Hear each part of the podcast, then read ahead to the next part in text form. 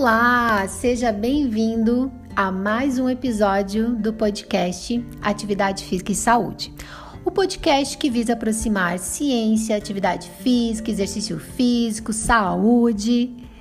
Eu sou a professora Edna Camargo e o tema de hoje é futebol.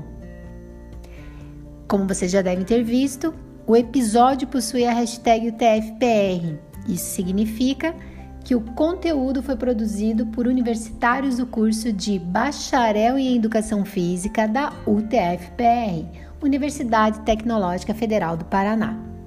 Bom, para falar um pouquinho sobre esse tema, futebol, nós convidamos então os universitários Julio e Lucas. Julio Carradori Ribeiro da Silva e Lucas Piana Amaral.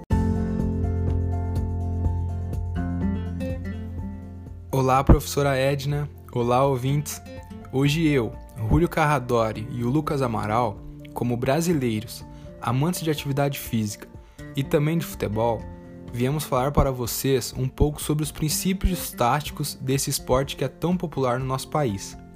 Lembrando que os esportes foram e são um grande meio de inserção da atividade física nas nossas vidas. No decorrer da nossa fala, nós separamos esses termos técnicos em tópicos para facilitar para vocês. O objetivo é que você, ouvinte, amplie sua compreensão sobre esses termos de uma maneira fácil e descomplicada. Então vamos lá. O futebol é um jogo de oposição, onde você tenta vencer o seu adversário, e ele possui princípios táticos. E o que são esses princípios táticos? Eles são um conjunto de normas táticas sobre o jogo, que proporciona aos jogadores e aos técnicos a possibilidade de atingirem soluções táticas para situações problema presentes durante a partida, facilitando atingir objetivos que conduzem à marcação de um gol ou o impedimento de um gol adversário. Coletivamente, auxilia a equipe no melhor controle do jogo, manter a posse de bola, realizar variações na sua circulação, alterar o ritmo do jogo, e auxiliar a concretização das ações táticas que visam romper o equilíbrio da equipe adversária. Esses princípios são divididos de três formas. Primeiro, princípios gerais. Eles recebem essa denominação por serem comuns às diferentes fases do jogo, tanto defensiva quanto ofensiva, e aos outros princípios que vamos falar a seguir. Os princípios gerais são pautados em três conceitos resultantes das relações espaciais e numérica entre os jogadores da equipe e os adversários. São eles: não permitir a inferioridade numérica, evitar a igualdade numérica e procurar criar a superioridade numérica. Por segundo, nós temos os princípios operacionais. Eles se relacionam com os conceitos atitudinais das duas fases do jogo, sendo na defesa anular as situações de finalização recuperar a bola, impedir a progressão do adversário, proteger a baliza e reduzir o espaço de jogo adversário.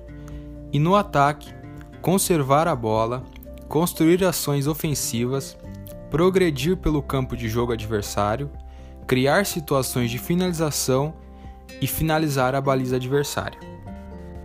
E por último, nós temos os princípios fundamentais, eles representam um conjunto de regras básicas que orientam as ações dos jogadores e da equipe nas duas fases do jogo, com o objetivo de criar desequilíbrios na organização da equipe adversária, estabilizar a organização da própria equipe e proporcionar aos jogadores uma intervenção ajustada no centro do jogo.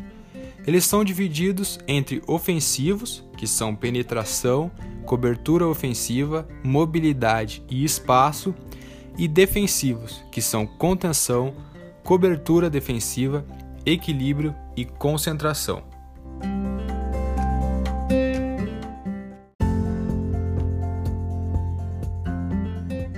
Olá, professora Edna. Olá, ouvintes.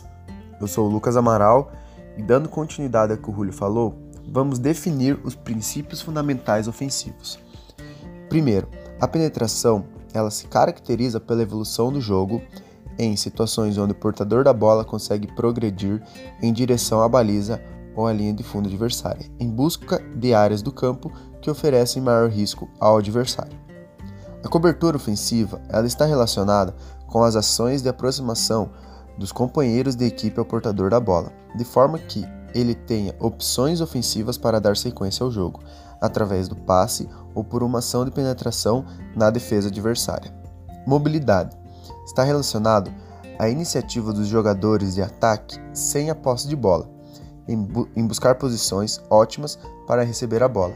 Dentre as várias movimentações realizadas pelo jogador no campo de jogo, denominamos de mobilidade de ruptura a movimentação do atacante nas costas do último homem de defesa, de forma a criar instabilidade nas ações defensivas da equipe adversária e a aumentar substancialmente as chances de marcar um gol. Por último, o espaço. Ele se configura a partir da busca incessante dos jogadores sem a posse de bola, por posicionamentos mais distantes do portador da bola, criando dificuldades defensivas à equipe adversária, que, diante da ampliação transversal e ou longitudinal do campo de jogo, deverá optar por marcar um espaço vital de jogo ou do adversário.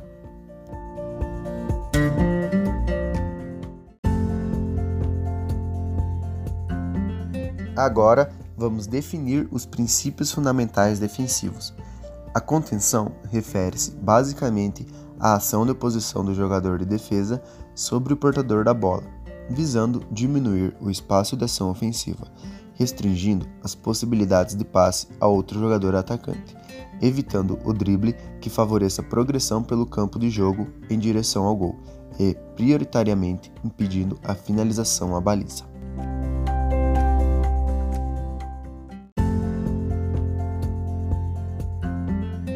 Cobertura defensiva está relacionado às ações de apoio de um jogador às costas do primeiro defensor, de forma a reforçar a marcação defensiva e a evitar o avanço do portador de bola em direção à baliza. Equilíbrio está garantido a partir do momento que os jogadores compreendem as noções implícitas dos seus aspectos estruturais e funcionais. O primeiro aspecto pauta-se na premissa que a organização defensiva da equipe deve possuir superioridade ou, no mínimo, garantir igualdade numérica de jogadores de defesa no centro de jogo, posicionados entre a bola e a própria baliza. Já o segundo se associa às ações de reajustamento do posicionamento defensivo em relação às movimentações dos adversários.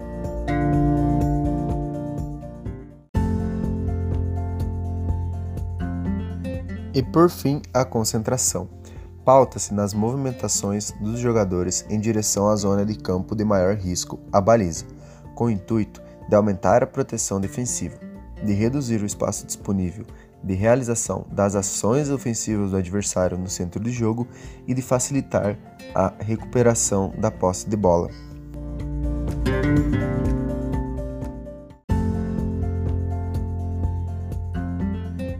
Para finalizar o nosso podcast de hoje, queria agradecer imensamente a professora Edna pela oportunidade, a vocês ouvintes e ao meu grande amigo Julio Carradori. Muito obrigado a todos.